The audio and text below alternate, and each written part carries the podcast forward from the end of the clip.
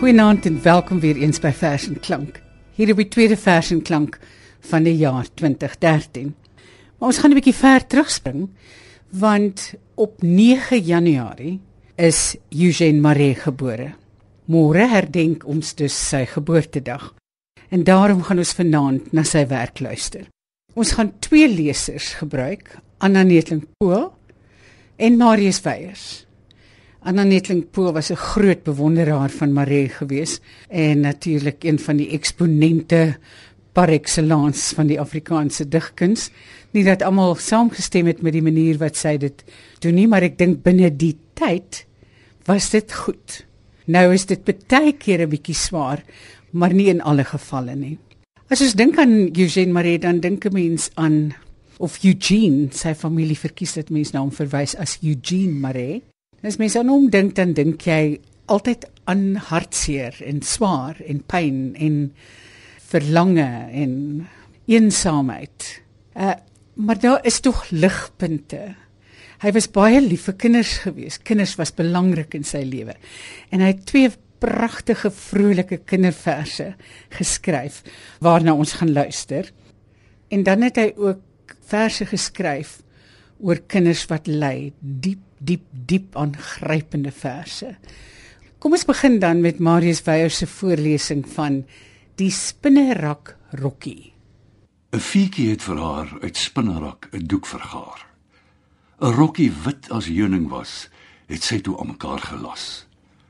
Maar nouliks was dit om haar lyf, toe kom 'n windjie vlug en styf en met die uiting van sy sug, daar trek ons fietjie deur die lug.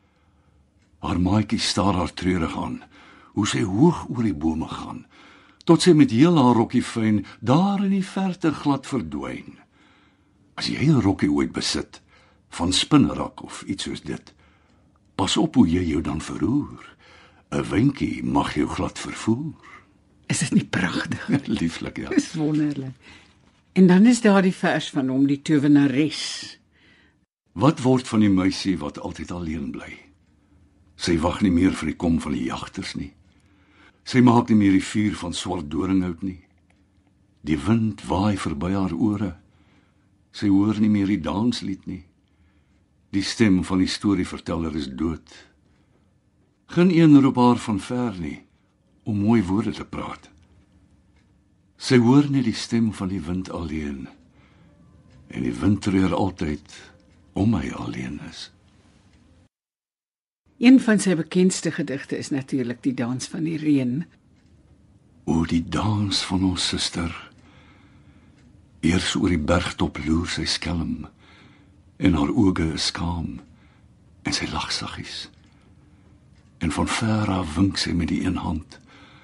Haar armbande blink en haar krale skitter. Saggies roep sy. Sy vertel die winde van die dans en sy nooi hulle uit van die werf is wyd en die bruilof groot. Die groot wild jaag in die vlakte, hulle dam op die bultop, wyd rek hulle die neusgate en hulle sluk die wind. En hulle buk om haar fyn spore op die sand te sien. Die klein volk diep onder die grond hoor die sleep van haar voete. En hulle kruip nader en sing saggies: "O suster, o suster, jy het gekom, jy het gekom." en haar krale skud en haar koperinge blink in die wegraak van die son. Op haar voorkop is die vuurpluim van die berggier.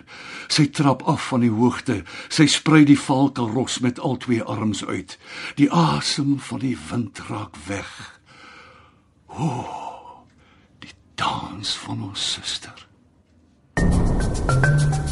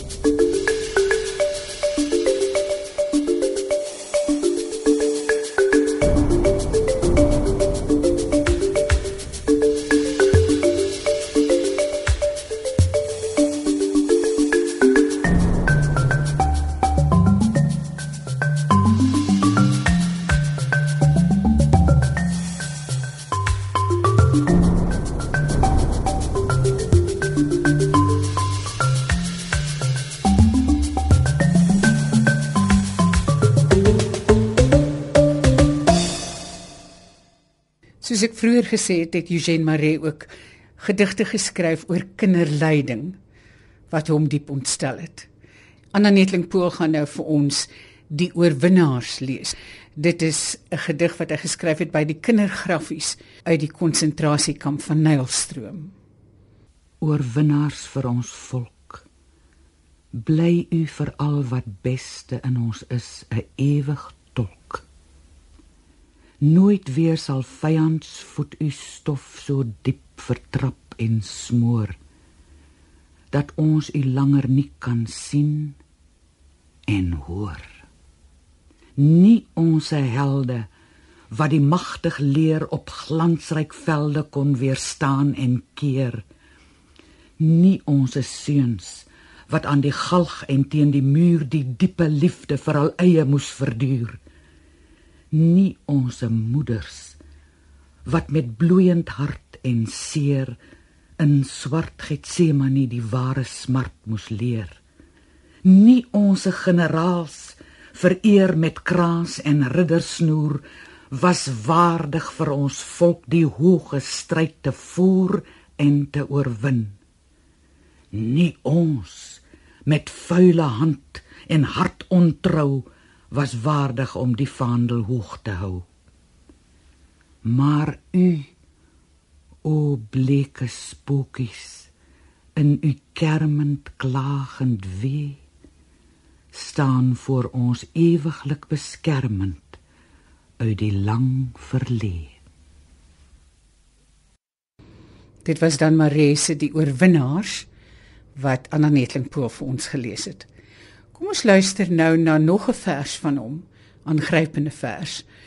Maklo Analedi is die vers se titel. Ehm um, en dit het beteken sterre oë. Dit is die naam wat die werkers aan 'n klein dogtertjie van 5 jaar oud gegee het wat baie baie ernstig siek was en 'n geweldige lyding ervaar het en 'n paar dae later oorlede is. Vaarwel Marie. Slaap diep en stil. Jou blomgesiggie nou so wit en kil lyk ernstig met die glimlag uitgewis asof die ewigheid 'n groot wonder is. Ag liefling, hoe sal ons jou almal mis? Jou vrolik laggie en jou bly gesels. Die ronde armpies klaar om te omhels. Die bly ontmoeting in die voetpad saans. Die hele huis is skielik stil geword. Die worsteling is verby en jou gelaat omring met bruine lokke soos 'n straalkrans uitgestort toon diepste vrede met gevoude handjies en 'n wit gewaad nooit met gewyde visioen bedien het kunstenaar van ouds die heilige kind so skoon gesien. Jy weet dit nou miskien hoe dom ons was. Ons kuns hoe nutteloos. Ons sagste werk hoe ru en bros toe ons moes kalm wees. Deur ons liefde hoe geroer. Ons wat die stryd om jou lief lewe deur moes voer terwyl daar buite as 'n vreeslik weemoedskoor moes ons gedurig nog die snikkende gebede van jou moeder hoor tot hom wat alle kleintjies liefhat en hul reg. Geen enkel een 'n druppel water sou ontseg. En dag na dag en nag na vreeslik nag was al haar smeke onverhoor haar trane ongeag vaarwel marie Ek weet dit nie tot wie se groot genoeg dit kan strek jou reine onskuld op die vreeslik pynbank uit te rek. Miskien ag as jou liewe lippies nou kon praat, jou soete stem weer hoorbaar word, was jy in staat die groot geheim te openbaar waaroor ons nou verbuister staar. Ag liefling. Almal sal jou bitter mis. Vaarwel, Marie. Ek weet dit nie. Een ding weet ek gewis. Voortaan sal niemand jou meer pynig nie.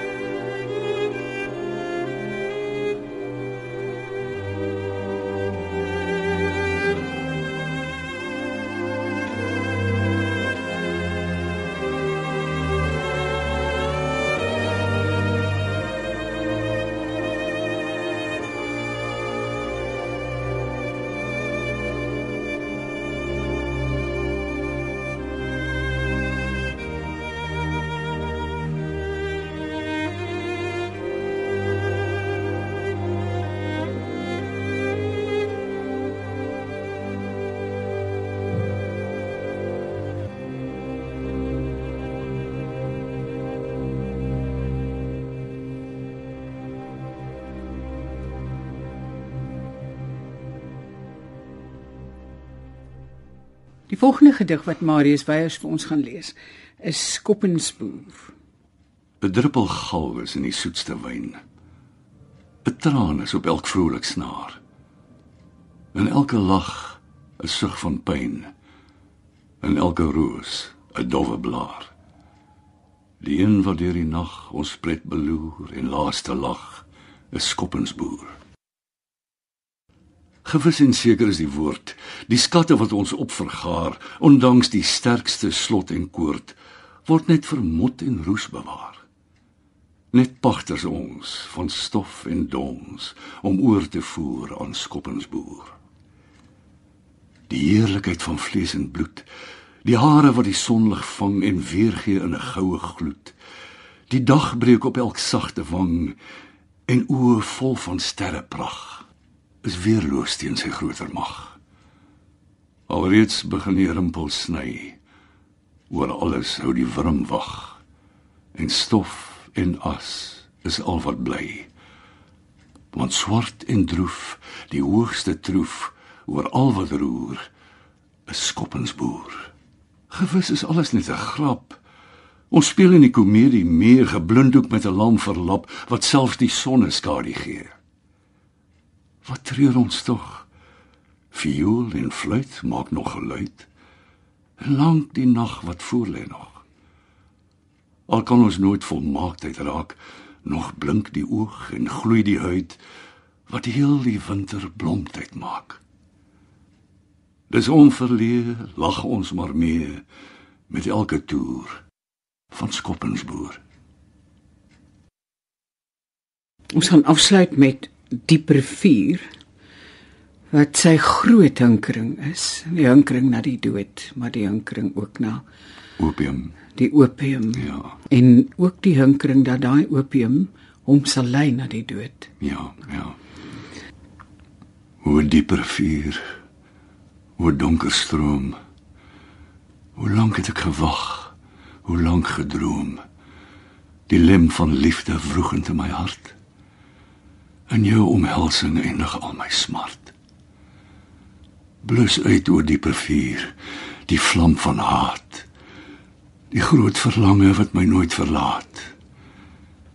Ek sien van ver die glans van staal en goud. Ek hoor die sagge druis van waters diep en koud. Ek hoor jou stem as fluistering in 'n droom. Kom snel oor dieper vuur, oor donker stroom.